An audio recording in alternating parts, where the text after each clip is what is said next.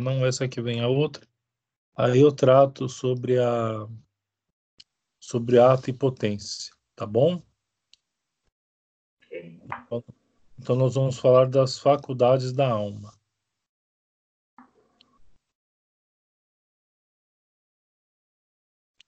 Como já são nove e quatro, eu penso que já podemos continuar. Vamos então iniciar com a Ave Maria. Ave Maria, cheia de graça, o Senhor é convosco. Bendita sois vós entre as mulheres, e bendito é o fruto do vosso ventre, Jesus. Santa Maria, Mãe de Deus, rogai por nós, pecadores, agora e na hora de nossa morte. Amém. Muito bem. Então, nós vimos no início da teologia cética e mística que quando Deus nos criou, ele nos cria com um corpo e com uma alma. Então, ou seja, a alma faz parte do nosso corpo. É uma coisa intrínseca. Não existe corpo sem alma. Então, isso é importante nós é, compreendermos e até aceitarmos para podermos seguir adiante. Ou seja, nós não somos somente um corpo, também não somos somente uma alma. Somos um ser composto de alma e corpo. E somente a partir é, deste princípio nós podemos, através de estudos feitos já por Aristóteles na época dele, e também depois São Tomás de Aquino retoma esse assunto. É, Santo Agostinho também trata desse mesmo assunto. É, esses autores vão divergir entre uma, entre uma potência ou outra, exceto as potências superiores, é, mas é, o centro é sempre o mesmo né? ou seja, o cerne da questão é sempre o mesmo. E são coisas que nós temos que compreender. E aí nós vamos entender o porquê. Então, é, nós temos dois tipos de faculdade na nossa alma. Aquelas faculdades que nós chamamos de superiores e aquelas faculdades que nós chamamos de inferiores é, inferiores não no sentido de que elas não são importantes, né? simplesmente no sentido de que as, existem algumas faculdades que são superiores, ou seja, elas é, é, sem, uhum. todas as todas as faculdades inferiores devem estar submissas às faculdades superiores. É nesse sentido que há essa divisão entre faculdades superiores e faculdades inferiores. Bom, as faculdades superiores é, geralmente são apontadas como duas apenas. Duas são as faculdades superiores, que é a faculdade da inteligência e é a faculdade da vontade. E todas as faculdades, né, como bem diz a palavra é, faculdade, é, é algo que, evidentemente, está intrínseco na alma, ou seja, a alma, quando é criada, na nossa concepção, é, ela já é dotada destas faculdades, é, porém, como qualquer outra faculdade, elas podem ser ou não praticadas por nós, elas podem ser ou não usadas. É essa é, é, não existe outra expressão que explica melhor. Essas faculdades elas podem ou não ser usadas. É, infelizmente nós vivemos num tempo é, em que, em primeiro lugar, não se aprende mais sobre essas coisas. Esse é um primeiro ponto. É, quando eu estava em Belo Horizonte e dei algumas aulas ao vivo por lá, eu andei explicando sobre isso quando nós estávamos estudo, falando sobre o trívio, o quadrívio e sobre a educação. É, e, e, de fato, nós estamos vivendo tempo difícil, tempos difíceis. É, e começa daí, ou seja, nós, uma criança hoje, um jovem hoje, ele não sabe uhum. aplicar na sua vida as faculdades que ele possui. Não é? Isso, essa é uma grande questão, em primeiro lugar, para nós meditarmos. Ou seja, não existe hoje, infelizmente, na maioria dos jovens que são educados, somente de, posteriormente, como, como por exemplo esse grupo está fazendo agora, que bus busca a, a formação, a verdade e etc., através do estudo, nós vamos descobrindo coisas que deveríamos ter aprendido, na verdade, lá no início. Lá, lá no princípio, quando principiou a educação, nós já deveríamos ter aprendido estas coisas. É, mas tiraram filosofia da, do ensino da escola. E, sinceramente, hoje em dia, graças a Deus que tiraram. Né? Graças a Deus que hoje em dia é, não se obriga mais o estudo da filosofia nas escolas. Por que eu digo graças a Deus? Porque não, é, quando, quando você pega um colégio hoje que se aplica a ensinar aos seus alunos a filosofia, não está se aprendendo verdadeiramente a filosofia mas está se aprendendo sobre filósofos e, sobretudo e especialmente, sobre os filósofos modernos, o que, o que causa um, um, um grande defeito é, na alma desses jovens que estão sendo formados. Então, ou seja, o melhor seria é, restituir o ensino da filosofia segundo Aristóteles. Esse seria o, então, o ideal seria isso. Só que infelizmente não é feito isso. Na própria faculdade de filosofia, eu me lembro muito bem, você não ensina os estudantes a serem filósofos, buscando meios na verdadeira filosofia a, é, a, a, um bom estudo. Pelo uhum. contrário, o que se aprende é, é a vida e o que ensinavam os filósofos e, sobretudo, os filósofos modernos. E quando se falava, e quando se falava dos filósofos antigos, Sócrates, Platão, Aristóteles, etc., era sempre com um viés crítico, como se dissesse assim: os filósofos modernos superaram a doutrina desses filósofos que já estão ultrapassados, o que é mentira. Se a gente pega, por exemplo, qualquer um livro de Kant, a crítica da razão pura, a metafísica, do, a metafísica dos costumes, que são as obras mais utilizadas hoje nos cursos de, de filosofia, nós vamos ver o seguinte, né? ou seja, Kant ele não é, ele não se, ele não procura defender as suas hipóteses é, contrariando nenhuma das doutrinas expostas por Aristóteles. É como se ele criasse uma coisa nova. Mesmo São Tomás de Aquino. Então, seja, você tem filósofos antigos, né, filósofos aristotélicos, que fizeram um excelente trabalho no decorrer dos anos, e ao invés de você é, montar um, um esquema filosófico que de fato vá, que de fato combata aquele primeiro sistema filosófico, isso seria uma coisa. Só que eles não fazem isso. Eles criam né, novas filosofias é, e, e, deixam Aristóteles para trás, deixam Santo Tomás Aquino para trás, Santo Agostinho, Platão, enfim, os outros, Sócrates.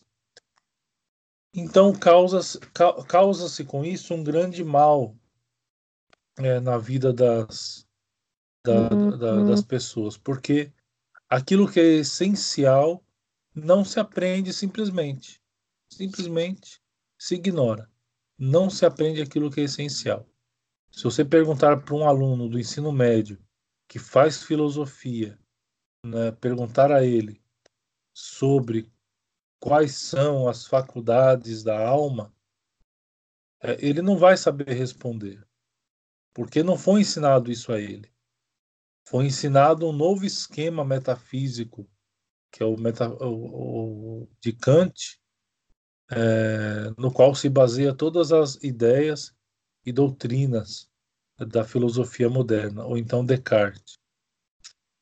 E se a gente for bem, é um absurdo. Como é que você vai chegar a por exemplo, né, uma coisa muito simples. Como é que você vai chegar é, à conclusão da sua existência, então, ou seja, você existe, e você chega a esta a esta verdade de que você existe somente pelo fato de você pensar. Então, ou seja, o pensamento é a única coisa que garante que você de fato existe. Ora, isso é um absurdo. São Aristóteles, se Aristóteles ouvisse uma bobagem dessa, ele remexeria no túmulo. Ou seja, você rompe completamente com a realidade das coisas. Então as coisas elas existem. Existem coisas que estão aqui na minha frente, ao meu redor, que elas existem. E eu estou aqui conversando com vocês mesmo que de modo virtual. Eu estou aqui. E eu sei que cada um de vocês existem, não é? é? E isso independente do meu pensamento, ou seja, não é porque eu penso que eu chego à conclusão da minha existência. Então veja que essa é uma coisa absurda. E os, de, e os cartesianos, eles aplaudem essa ideia como se fosse a coisa máxima. Assim, Nossa, que ideia! Como ele pôde pensar numa coisa assim, etc. e tal. Então, Kant, na Metafísica dos Costumes também, quando ele determina, por exemplo, alguns.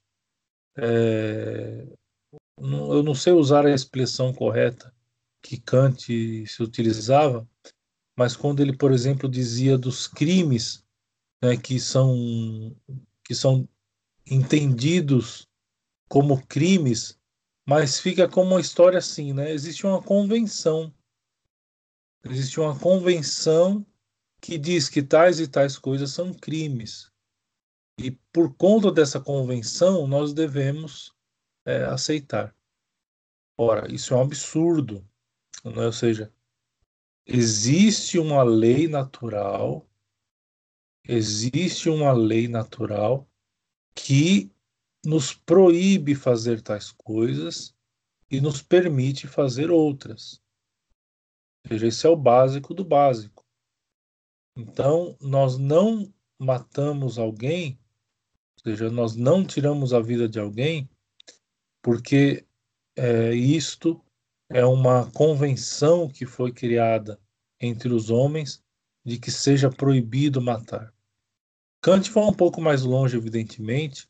Ele fala de, ele fala de alguns crime, crimes, né? alguns crimes que são inatos, mas mesmo assim não responde à pergunta completa. Ou seja, existe ou não uma lei uhum. natural que define aquilo que nós podemos ou não fazer? Existe ou não uma lei natural que deve regrar a nossa vida? Então, e aí nós, nós partimos desse estudo, um estudo uhum. simples sobre as faculdades da alma. Então, voltando lá no princípio, Deus, quando cria o homem, dá ao homem um corpo e uma alma. Então, nós não somos seres simplesmente corpóreos, nem seres simplesmente espirituais. Nós temos um corpo e uma alma. Essa nossa alma, ela é diferente da alma dos animais, por exemplo. Os animais, para a doutrina católica, também têm alma. A doutrina judaica cristã. Os animais também têm uma alma. Só que é uma alma mortal. Alma, né, no latim, anima, ou seja, é aquilo que faz o ser estar animado, não é? aquilo que dá ânimo ao ser. Então, seja os cachorros, os gatos, os animais em geral, eles têm uma alma, só que essa alma morre quando eles morrem. No caso do ser humano, não. O homem ele tem uma alma que é imortal. Essa a, a alma do homem, diferente da alma dos outros seres, é uma alma imortal. E a partir daí nós é, pela pesquisa filosófica, né, começada por Aristóteles, etc. e tal, e aí poder, poderia mais para frente ter até, até uma outra aula explicitando os detalhes de como que Aristóteles, São Tomás de Aquino chegaram a essas conclusões, lembrando que não foi somente São Tomás e, e Aristóteles que chegaram a essa conclusão das potências da alma, das faculdades da alma, como também Santo Agostinho, Platão, etc. e tal. Havia uma divergência sobre as faculdades inferiores, que eu vou dizer já. Então, primeiro, as faculdades superiores da alma. Então, todos estão é, de acordo, todos os, os estudiosos, verdadeiros filósofos, estão de acordo que as duas potências superiores da alma são a inteligência e a vontade.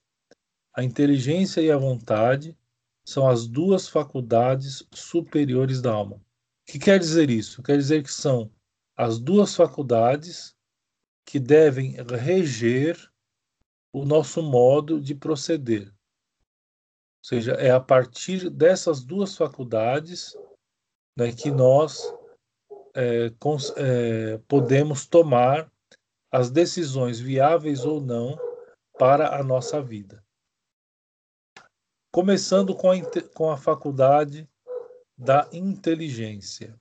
Então, ou seja, calcula-se primeiro, então, que nós precisamos, quer dizer, nós precisamos não, nós somos seres racionais. Nós pensamos, nós raciocinamos. E o nosso raciocínio, ele não deve é, basear-se simplesmente nas coisas triviais do dia a dia. Embora nós podemos usar, usar a nossa inteligência, o nosso intelecto, para decidir coisas triviais.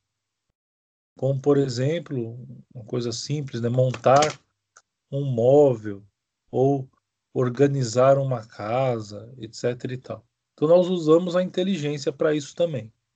Só que existe algo superior na faculdade da inteligência que nos indicam, no final das contas, no final de todas as coisas, a busca pela verdade. Então, ou seja, o que é a verdade? É a nossa inteligência, é a faculdade da alma chamada inteligência, que vai ter a finalidade de buscar a verdade.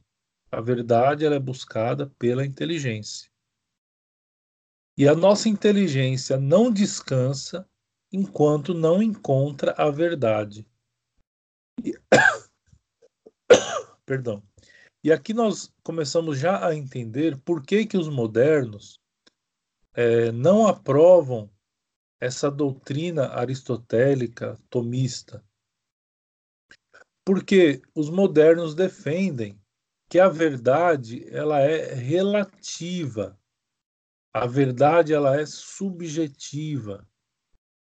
Né? Então, vocês que frequentaram a história, é, é, as aulas de história nos últimos anos, aprendeu com certeza, com certeza isso e já ouviu falar isso, que a verdade é relativa. Então, pessoas defendem defendem com unhas e dentes que a verdade é relativa, ou seja, aquilo que é verdade para mim pode ser que não seja para você. Ora, isso é um absurdo. A verdade, ela é una. A verdade, ela é indissolúvel. Então, mesmo que as pessoas tenham dificuldades naturais, pode haver, pode haver dificuldades naturais de é, encontrar a verdade por si mesma, ao mesmo tempo nós afirmamos que essas dificuldades não eliminam o fato de que a verdade não é subjetiva. A verdade ela é real. Aquilo que é verdade para mim, objetivamente tem que ser verdade para todos. Certo? Isso defende Aristóteles e Platão, enfim, é, São Tomás de Aquino, Santo Agostinho. A verdade ela não é relativa. Então, essa é a primeira coisa que devemos colocar na nossa mente quando nós estudamos as faculdades da nossa alma. Então, a inteligência é a faculdade superior que nos faz buscar, enquanto estamos neste mundo, faz buscar a verdade, a verdade. Então, ou seja, não uma verdade ou a verdade individual, como naqueles livros, né, de é, esses livrinhos que vendem muito por aí de autoajuda, né? Busque a, qual é a sua verdade, né? Ou seja, isso não existe. A verdade ela não é relativa, certo? É claro que existem decisões tomadas, existem coisas que nós fazemos a partir de decisões tomadas, mas ainda assim essas coisas são objetivas. Então eu tomei qualquer decisão que seja, imagine aí qualquer coisa. Então na minha vida eu tomei qualquer decisão. Aquela decisão que eu tomei, ela não pode ser interpretada a não ser por mim que tomou aquela decisão.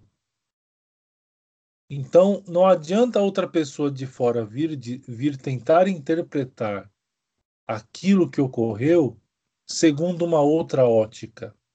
Não existe isso. É, quando nós falamos é, de verdade, da verdade, nós vamos chegar àquilo que nós chamamos de verdade suprema. O que é a verdade suprema? É Deus mesmo.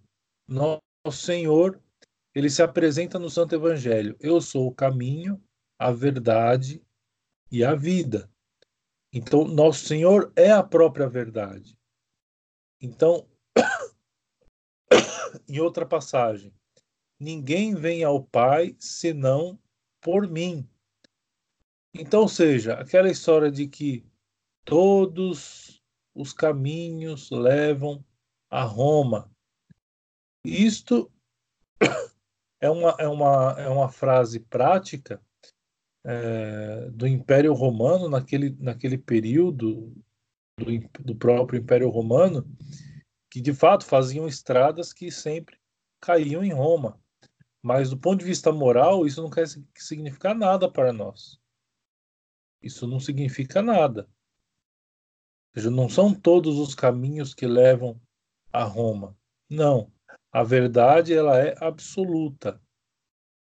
E para nós chegarmos a esta verdade que é absoluta, nós temos que fazer um trabalho de ir às fontes. De ir às fontes. As fontes que vão me dizer qual é a verdade. Qual é o caminho que eu devo seguir seja, é a inteligência, a potência da alma chamada inteligência, que é responsável por isso. Ou seja, de nos indicar qual é a verdade. Não a minha verdade, não a verdade do outro, mas a verdade. Até chegarmos na verdade absoluta, que é Deus. E aqui a gente pode introduzir um monte de questões. Por exemplo, a verdade revelada.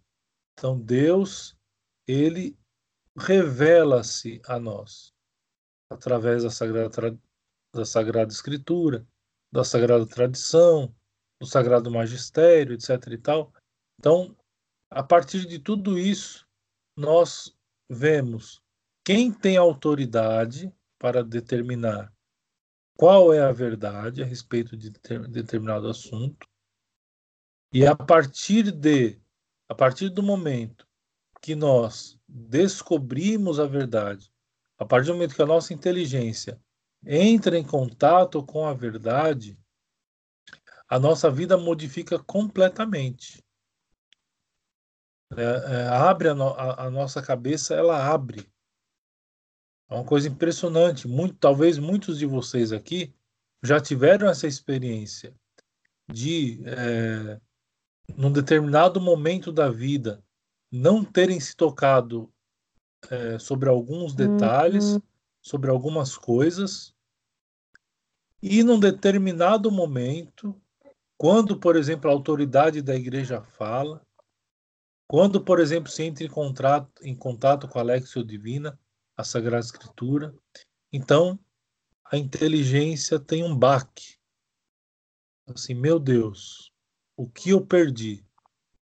É claro que muitas vezes nós não somos culpados, muitas vezes a culpa é do sistema de educação, às vezes a culpa é até dos nossos pais que, sem querer, né, não nos alertaram a esta, a, a esta questão, mas o fato é o seguinte, que independente da formação que nós tivemos, independente da educação que, que tivemos, independente de onde nós estudamos, independente da família que nós somos criados, independente disso, a nossa inteligência sempre vai buscar a verdade, até culminar na verdade absoluta, que é Deus mesmo.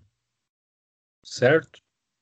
Então, este é o primeiro ponto. Então, a inteligência é essa é, é, é uma das faculdades superiores.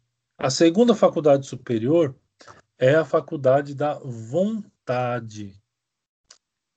A, a, a, as faculdades da vontade e da inteligência caminham como que juntas. Porque o que, que é a vontade? A vontade é deliberar sobre aquilo que eu quero ou não quero, aquilo que eu busco ou não busco. Lembrando que a vontade aqui não é um sentimento. É, também não tem a ver com a sensibilidade. Por exemplo, o desejo de comer um pudim. Isso não é a faculdade da vontade. Por quê? Assim como a faculdade da inteligência busca, está sempre em busca da verdade, a faculdade da vontade está sempre em busca do bem. Ninguém quer o mal para a sua vida. Não é? Então, é, essa nós poderíamos dizer até que é uma verdade absoluta. Quem deseja o mal para a sua própria vida? Ninguém.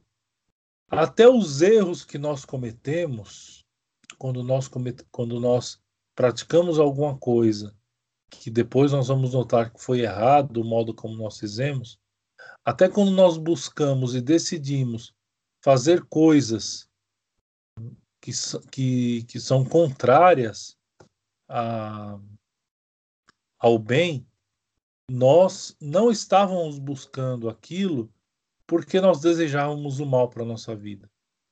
Ou seja, nós sempre estamos a caminho do bem. Todo mundo quer o bem para si mesmo. Infelizmente, e aí a gente volta àquela questão.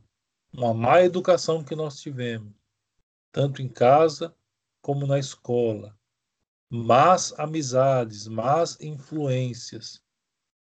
Tem, tudo isso tem o poder de influenciar a nossa vontade a tomar certas decisões que não são boas para a nossa vida que na verdade não são bens. E assim como a, a, a inteligência, que vai nos levar à verdade e ao final nos encaminhará para a verdade suprema, assim também a vontade, uma vez iniciado-nos, iniciando-nos no caminho do bem, nós vamos buscar o bem supremo. E o que é o bem supremo? o bem supremo é Deus mesmo. Então, ou seja, toda toda a toda a nossa inteligência e toda a nossa vontade elas estão inclinadas a buscarmos a verdade e o bem supremos. E a nossa inteligência e a nossa vontade não descansam enquanto não encontram a verdade e o bem. É aquela experiência que eu acabei de dizer, que talvez muito de nós tivemos, vivemos uma vida desregrada, como Santo Agostinho, teve lá o momento de vida desregrada, longe da fé, etc e tal. E aí de repente algum acontecimento, alguma coisa, alguma pessoa, um livro, uma homilia, ou seja, lembra da aula passada, ou seja, Deus nos cumulando de graças atuais para nos fazer ir até Ele. Então, ou seja, acontece alguma coisa que nos faz abrir os olhos, enxergar a verdade. E uma vez enxergando a verdade, nós começamos então a buscar o bem e o bem supremo. Então, essas são as duas faculdades superiores da nossa alma, a vontade e a inteligência. Quais são as vontades, as, as faculdades inferiores? As faculdades inferiores, elas estão resumidas numa faculdade que nós chamamos de sensibilidade. Então, seja, o que quer dizer isso? Quer dizer que os nossos sentidos, os nossos sentidos têm o poder de afetar interiormente a nossa alma. Certo? Então, um cheiro, o olhar, é? a audição. Então, os, todos os nossos sentidos têm os sentidos externos, no caso. Todos os nossos sentidos externos têm o poder de afetar a nossa vida interior.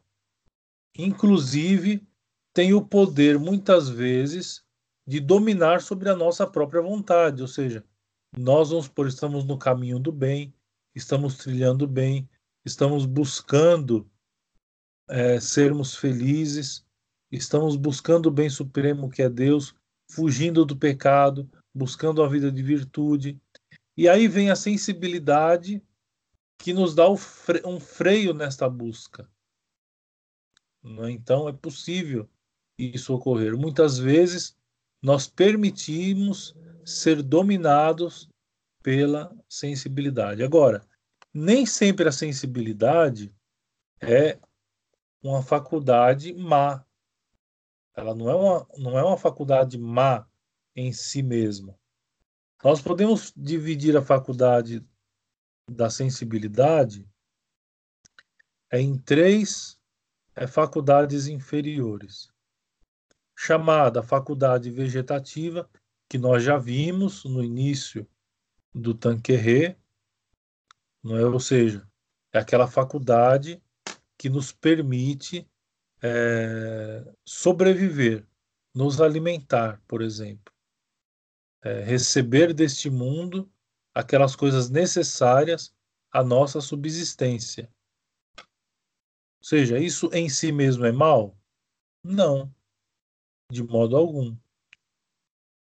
É, nós podemos dividir também é, na sensibilidade propriamente dita, ou seja, os sentidos, os sentidos externos, eles exercem uma influência sobre a nossa alma, inclusive alterando aquilo que nós desejamos de bom. Então, às vezes nós desejamos algo de bem, nós desejamos a vida de virtude, e às vezes vem a sensibilidade que nos trava e nos faz voltar à vida de pecado, por exemplo. Nós vivemos hoje em dia no século disso, no século em que a, a sensibilidade domina sobre a vontade e a inteligência.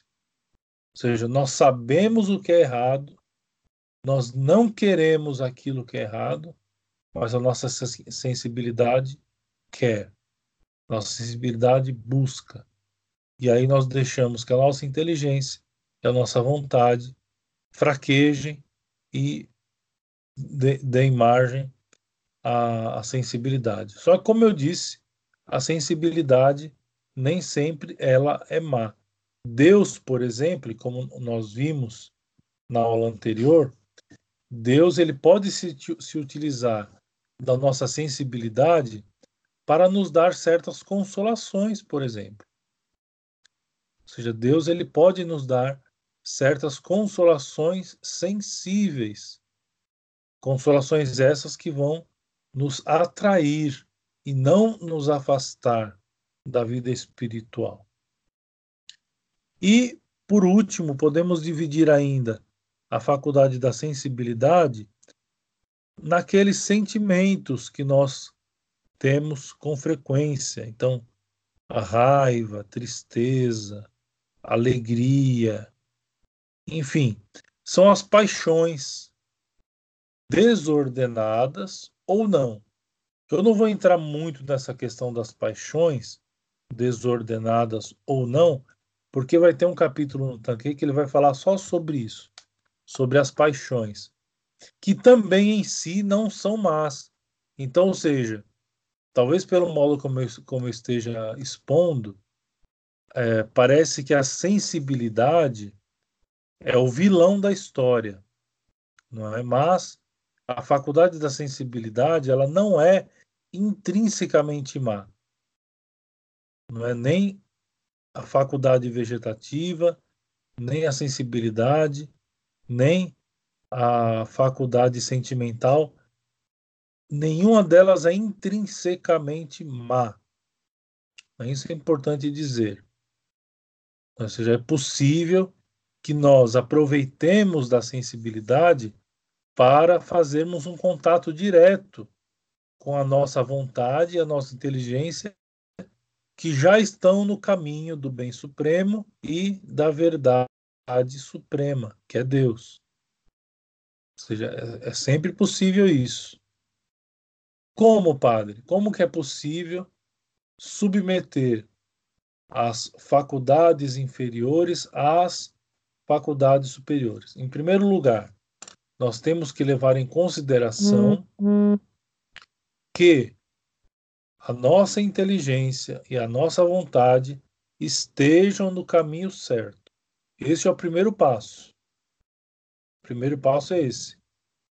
Intelecto forte, vontade forte são invencíveis. É claro, sempre necessitamos da graça de Deus. Não é disso nós estamos falando. Estamos falando daquilo que depende de nós. Da, daquilo que depende de Deus, Deus nunca falhará. Agora, daquilo que depende de nós, nós devemos, em primeiro lugar, é, calcular se a nossa inteligência e a nossa vontade estão no caminho certos. E como é que nós sabemos que a nossa inteligência está no caminho certo? Ora, se nós estamos buscando a verdade suprema que é Deus. Nós já saímos daquela fase né, de questionarmos sobre a verdade, se ela é absoluta, se ela é relativa. Nós já saímos dessa fase. Nós já sabemos que a verdade não é relativa, que a verdade ela é una. Então, nós partimos para o outro passo, que é a busca da verdade suprema. Então, ou seja, é coisa muito simples. Eu estou interessado em buscar aquelas verdades que Deus me revelou eu estou preocupado em estudar cada vez mais acerca das coisas da fé? Então, se for assim, a nossa inteligência está bem encaminhada. E a nossa vontade, como nós sabemos que está bem encaminhada? Do mesmo modo.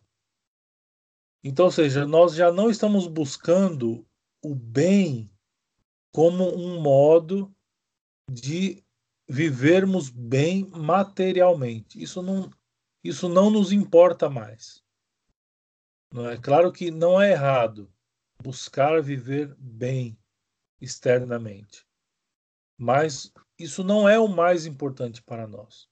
O mais importante para nós é buscarmos o bem supremo, onde reside a verdadeira felicidade, que é Deus. Deus nos fará o maior bem. maior bem, maior do que todos os bens que existem nesta terra. Então, ou seja, como é que nós buscamos o verdadeiro bem? Ora, nós seguimos o exemplo, nós seguimos o testemunho, primeiro de nosso Senhor Jesus Cristo, depois da Santíssima Virgem Maria. Depois nós vemos como que os santos viveram. Né? Como que os santos viveram. E a partir do testemunho e dos exemplos desses santos que nos precederam, nós conseguimos encaminhar a nossa vida para a busca do bem supremo. Percebam que tanto a, a faculdade da inteligência como a faculdade da vontade, por serem superiores, elas necessitam de aprendizado, vamos dizer assim. Elas necessitam que nós nos esforcemos para buscar algo que não está em nós, que está fora de nós.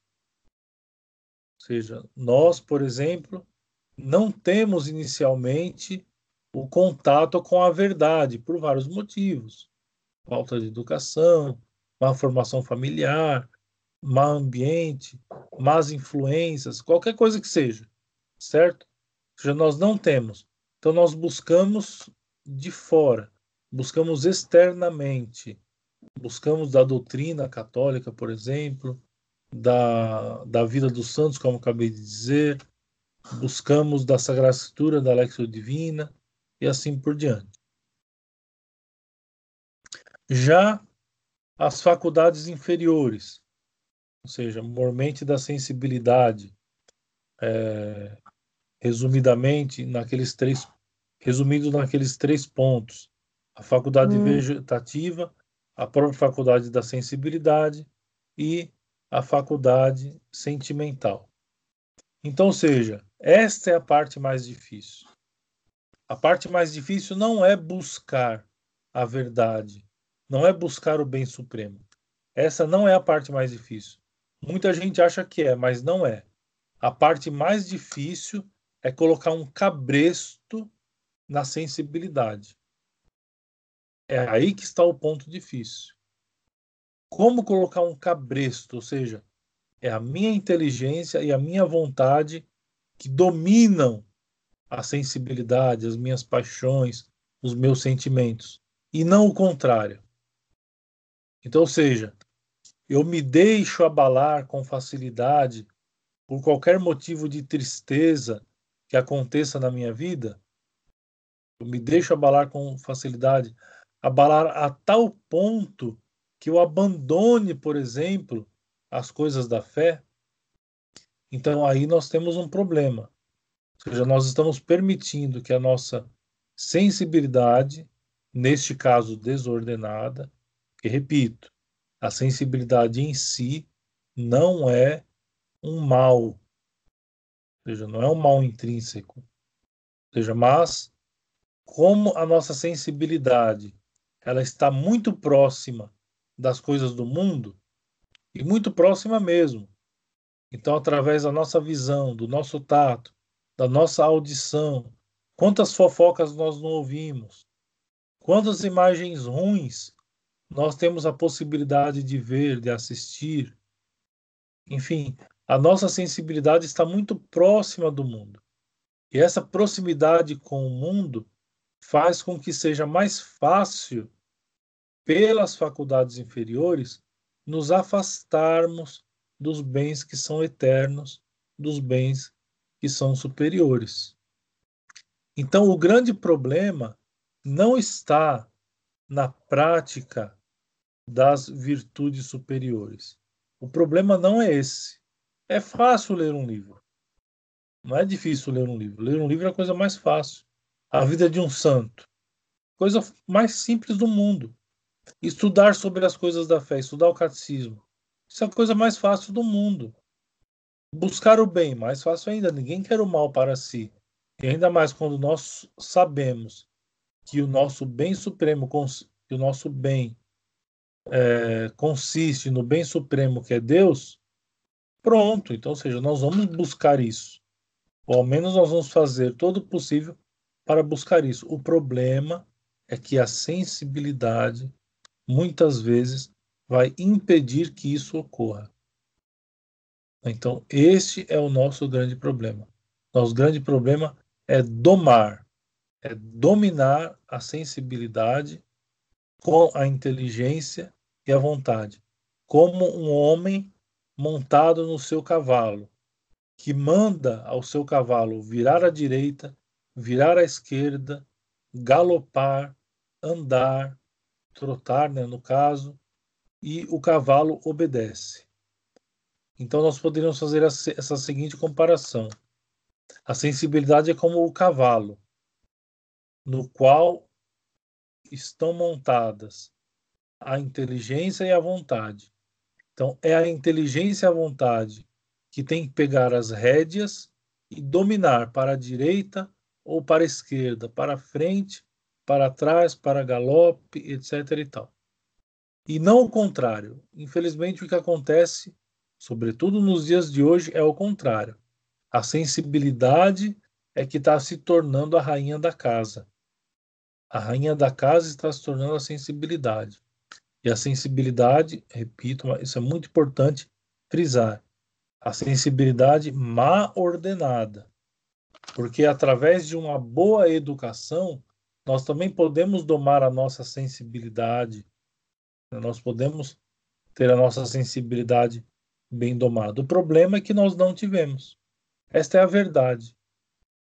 A verdade é que de alguns anos para cá, depois que foi abandonado o ensino clássico, isso faz muitos anos, depois que foi abandonado o ensino clássico, isso não acontece mais, ou seja, os, o, na escola, as famílias que estão todas desestruturadas, depois as, as amizades que nós conquistamos no decorrer do tempo, mas nós não nós temos dificuldade, imagine só, nós temos dificuldade até mesmo em escolher os amigos.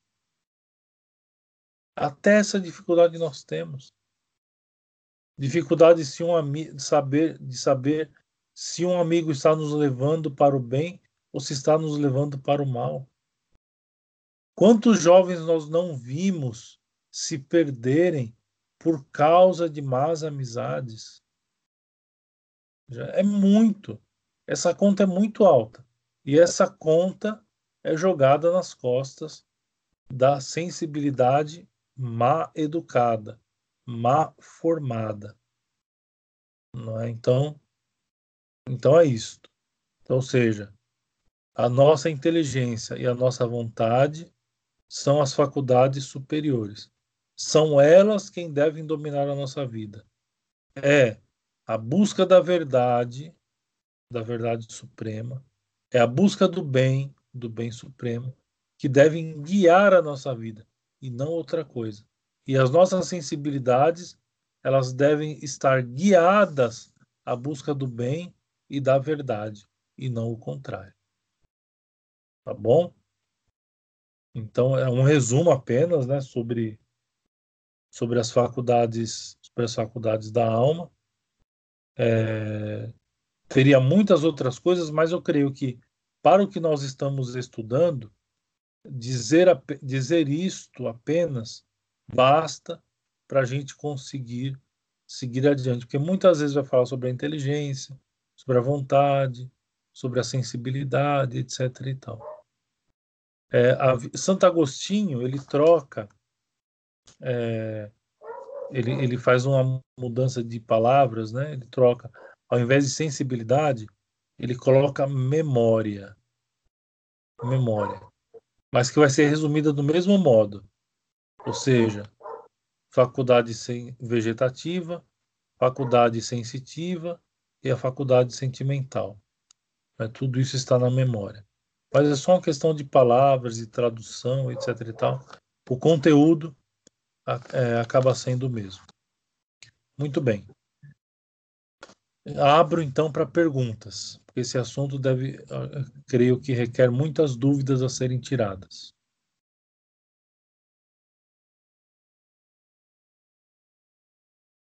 Padre, salve Maria, é a Fabiana. Salve é, Maria. Sobre a sensibilidade, é, a questão é sobre as imagens negativas do passado, as impurezas que a gente tem no olhar, no pensamento, que vêm e vão, mesmo que a gente não esteja concentrada, faz parte da, assim, da, da sensibilidade, ou é porque eu ainda não venci é, esse pecado de impureza? Não, então, ou seja, é, o pecado de impureza ele pode ou não estar relacionado à faculdade da sensibilidade. Geralmente está. Né? Geralmente está, ou seja, a nossa sensibilidade lança uma espécie de domínio, dizendo para a vontade e para a inteligência: sou eu que mando aqui. Agora, se a nossa vontade, a nossa inteligência, elas estão bem formadas, ou estamos no caminho de bem formá-las, é, esses uhum. maus olhares, por exemplo, qual é o exemplo que você deu, esses maus olhares, eles tendem cada vez mais a desaparecer. É, ou chegarmos ao ponto de não termos mais esses maus olhares impuros. Ou seja, como se a coisa passasse na nossa frente, por exemplo, uma má visão passasse nossa frente, e nós simplesmente não, não tenhamos nenhuma sensação ruim em relação àquilo. Não é porque nós estamos cuidando do, da formação da nossa inteligência e da nossa vontade. Como eu disse, no começo é muito difícil, não pela vontade, pela inteligência, mas nós fomos muito, nós somos de uma geração é, e quando eu falo nós, eu falo de, de 50, desde o movimento hippie, de 50 anos atrás, é, no, de uma formação muito ruim. A formação anterior já era ruim. A formação posterior, há 50 anos atrás, ficou pior ainda. Não é? Então, ou seja, nós somos dessa época. Seja, nós somos da época que, em que é, entrávamos na escola para aprender português, matemática, etc. Mas as nossas faculdades não eram educadas. Então, nós vivemos essa época, todos nós, infelizmente. Então é um trabalho para nós, é um trabalho muito mais árduo, porque às vezes depois de anos, se alguém, por exemplo, é, descobriu isso lá nos seus 14, 15 anos, vai ser mais fácil para ele. Agora, para aqueles que estão ingressando na fé e descobrindo as coisas sobre a verdade, sobre o bem supremo, já depois dos 30 anos, é muito mais difícil. Porque como se a, a sensibilidade já tivesse feito um carimbo na nossa alma. Um carimbo maléfico. É sempre bom repetindo, né? ou seja, a sensibilidade em si não é um mal intrínseco, mas pelo modo como somos educados, ela acaba se tornando um mal que a nossa inteligência, a nossa vontade dificilmente conseguem superar. Só depois de muito estudo, depois de muita luta, depois de muita batalha. Entendido? Não, entendi. entendi. Quando você fala depois de muita luta, é assim, é muita oração, sacramentos, a confissão, mortificação da, Isso. da alma. Isso, todas as lutas que, que, que nós temos, né? ou seja, como você bem disse, a confissão é muito importante, é o ponto fundamental de, de para se vencer qualquer luta que se possa é, haver relacionada ao pecado. Então, a confissão, a comunhão frequente, a vida de oração diária, as mortificações, ainda mais agora na quaresma, por exemplo, intensificação das mortificações na quaresma. Então são armas, né? São armas que nos ajudam a colocar um freio na nossa sensibilidade desregrada. Tá. Certo? Obrigada, certo, obrigada. Imagina. Mais alguma padre, pergunta? Eu tenho uma pergunta, padre. É... Quem é que está falando? Eu sou o Rodrigo. Fala, Rodrigo. A parte emocional também, por exemplo, a, orgulho, preguiça, vaidade também entra dentro da sensibilidade. É, o orgulho e a preguiça, na verdade, são pecados capitais, não é? É eles, eles não entram, de modo objetivo, eles não entrariam aqui na, na faculdade, nas faculdades inferiores.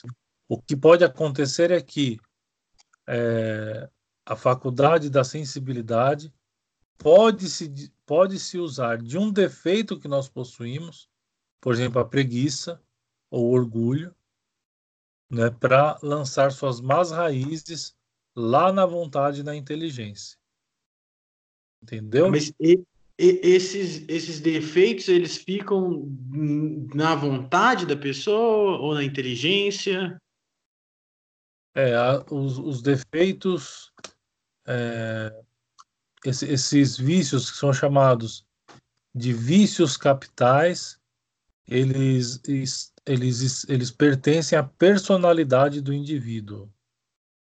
Eles estão na personalidade do indivíduo. É claro que algum defeito capital pode ser adquirido com o tempo, né, por uma má formação. Pode ser adquirido com o tempo mas geralmente eles pertencem a, a, a, aos defeitos da nossa personalidade. E é claro que eles vão ser postos em prática ou não de acordo com a nossa vontade. Então, se a nossa vontade está bem educada, então a preguiça, por exemplo, não vai ter vez. E assim como todos os outros vícios capitais. O orgulho, por exemplo seja, se a nossa vontade estar bem, estiver bem educada, nós vamos escolher algo que nos leve e nos encaminhe para o bem e não para o mal, como seria o caso é, de, uma, de uma prática é, orgulhosa não é que nós, que nós que nós façamos. Então o orgulho está lá, certo? É um defeito da nossa personalidade. Ainda assim nós temos que corrigir. Não adianta dizer assim, ah, eu sou assim, me aceite, quem quiser me aceitar, me aceite do jeito que eu sou. Não. Ninguém é obrigado a conviver com um estúpido. É? Então isso é importante. Ninguém é obrigado a viver com um tonto do seu lado. É? Então, ou seja, você tem que corrigir os seus defeitos, certo? É, esses, esses defeitos de personalidade, é, eles passam na, na, hora da prática, né? Ou seja, na hora de praticar, eles passam pela nossa vontade, porque nós vamos querer ou não praticar tal coisa, certo? Agora, se a nossa vontade estiver bem encaminhada, se ela estiver bem formada, não vai haver risco nenhum nesse sentido. Então, você come... a usar mais a vontade, você fortalece ela, né? Isso, quanto mais você encaminha sua vontade para o bem, mais você está fortalecendo a vontade. É como, por exemplo, um casal que tem um filho, não é? Ou, se, ou a gente deseja mais filhos, né? Um casal que tenha lá os seus filhos e ele percebe, por exemplo, um defeito de orgulho no seu filho desde pequeno ele deve corrigir de imediato. Certo? Ele deve corrigir de imediato para o que aquela criança deve querer e rejeitar. Deu para entender? Na medida que ela vai ensinando os seus filhos a fazer aquilo que é certo e renunciar àquilo que é errado, ela está educando a vontade do filho. O que infelizmente nós não vemos nos dias de hoje. Né? Infelizmente.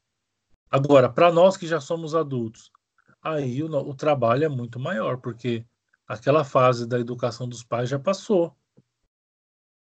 Nós não temos mais os nossos pais para dizer aquilo que é certo, aquilo que é errado. Ou seja, nós temos que buscar por nós mesmos, né, através da educação da vontade e da inteligência. Certo? Entendi. Obrigado, Padre. Imagina. Mais alguma pergunta?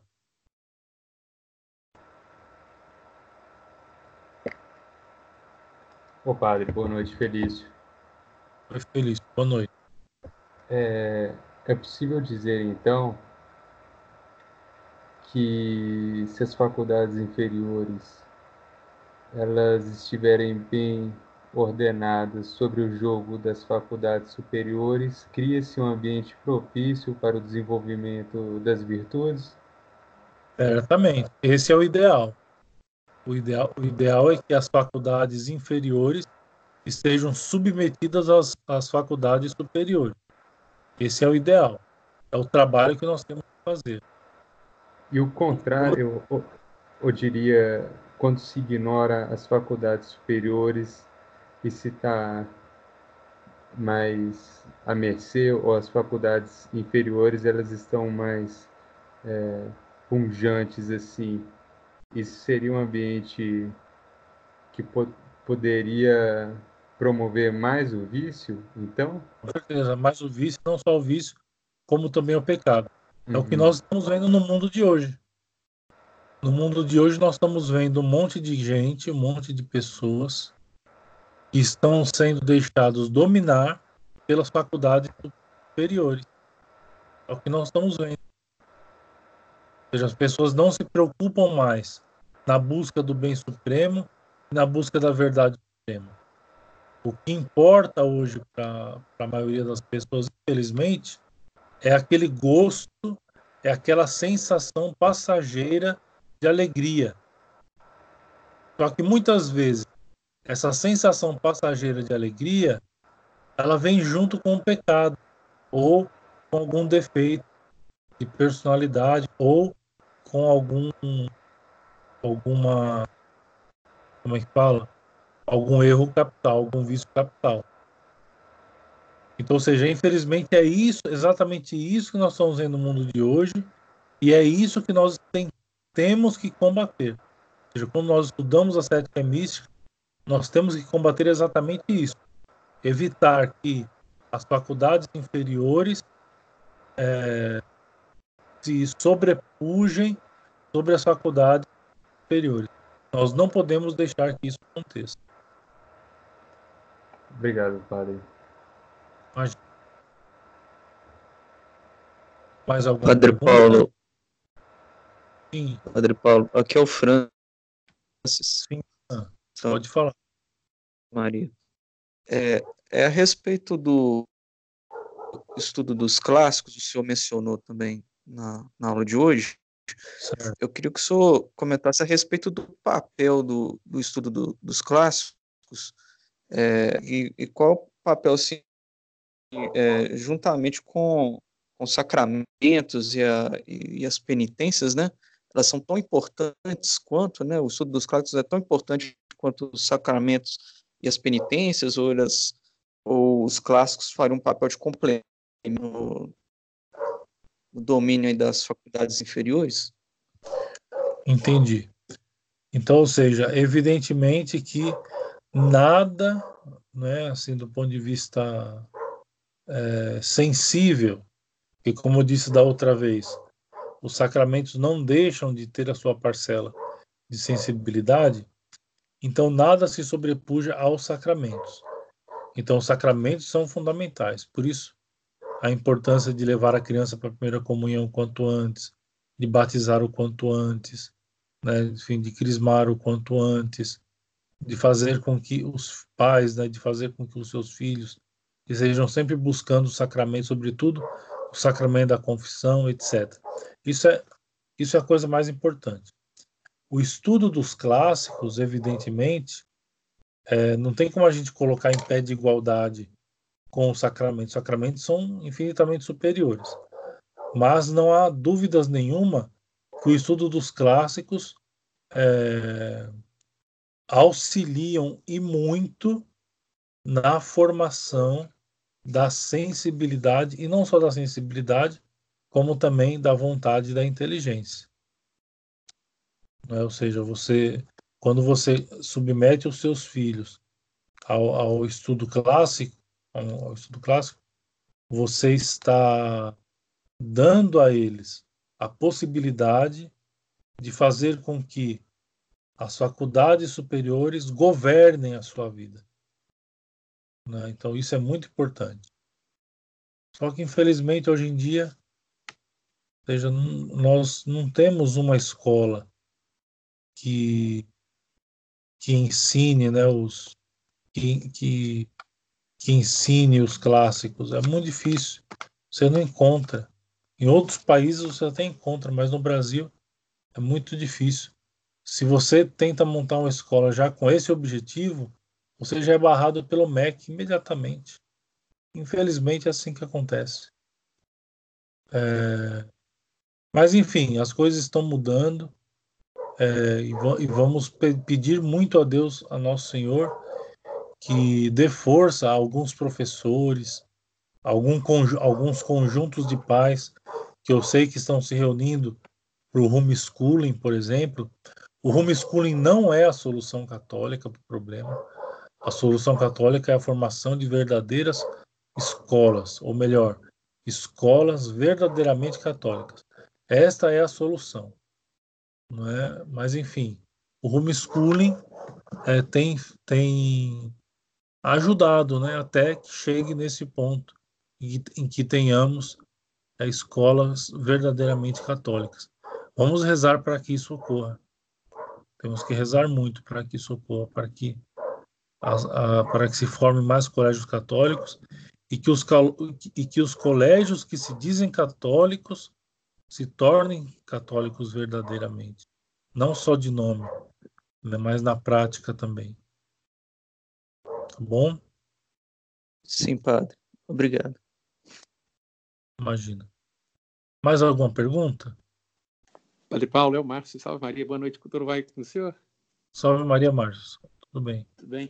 É o seguinte, uma dúvida que eu tenho, é, tô pegando carona aqui com a, com a Ana Paula, mas é o seguinte, tem a memória, a memória faria parte de alguma dessas faculdades, ou ela seria o registro das faculdades, por exemplo, da inteligência ou das sensibilidades? Porque eu falo isso porque tem aquela oração do Santo Inácio que fala memória, inteligência e vontade. Eu pensava que ele talvez fizesse parte desse grupo aí, mas eu, eu, eu gostaria que você me explicasse direitinho isso aí, se eu puder. Certo. A memória, ela é, ela é, ela é uma questão de nome apenas, né? A memória, ela é uma faculdade, é uma faculdade inferior em relação à inteligência e à vontade, é, que em muitos livros espirituais são tratados como sensibilidade, é tratado como sensibilidade. Então você poderia trocar aqui a palavra memória por sensibilidade, que daria no mesmo. Ou seja, você resumiria a memória em faculdade vegetativa, em faculdade é, sensível e faculdade sentimental.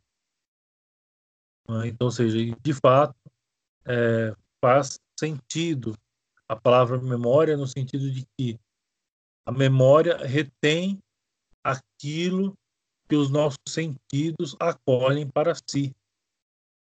Né? Então, faz sentido, é, nesse sentido, a palavra memória encaixaria bem é, aqui na sensibilidade. Eu gosto, eu gosto mais de usar a palavra sensibilidade, mas é só uma questão de palavras, simplesmente. O sentido é o mesmo, mas as palavras elas, elas podem ser diferentes de acordo com o santo que escreveu, de acordo com o filósofo que escreveu. Bom?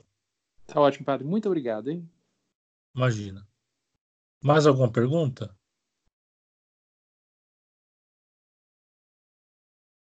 Muito bem. Ninguém se manifestou. Então, é, damos por encerrado a, a, encerrada a aula de hoje. Então, a semana que vem, nós continuaremos sobre a parte de Jesus na vida cristã, número 132. Tá bom?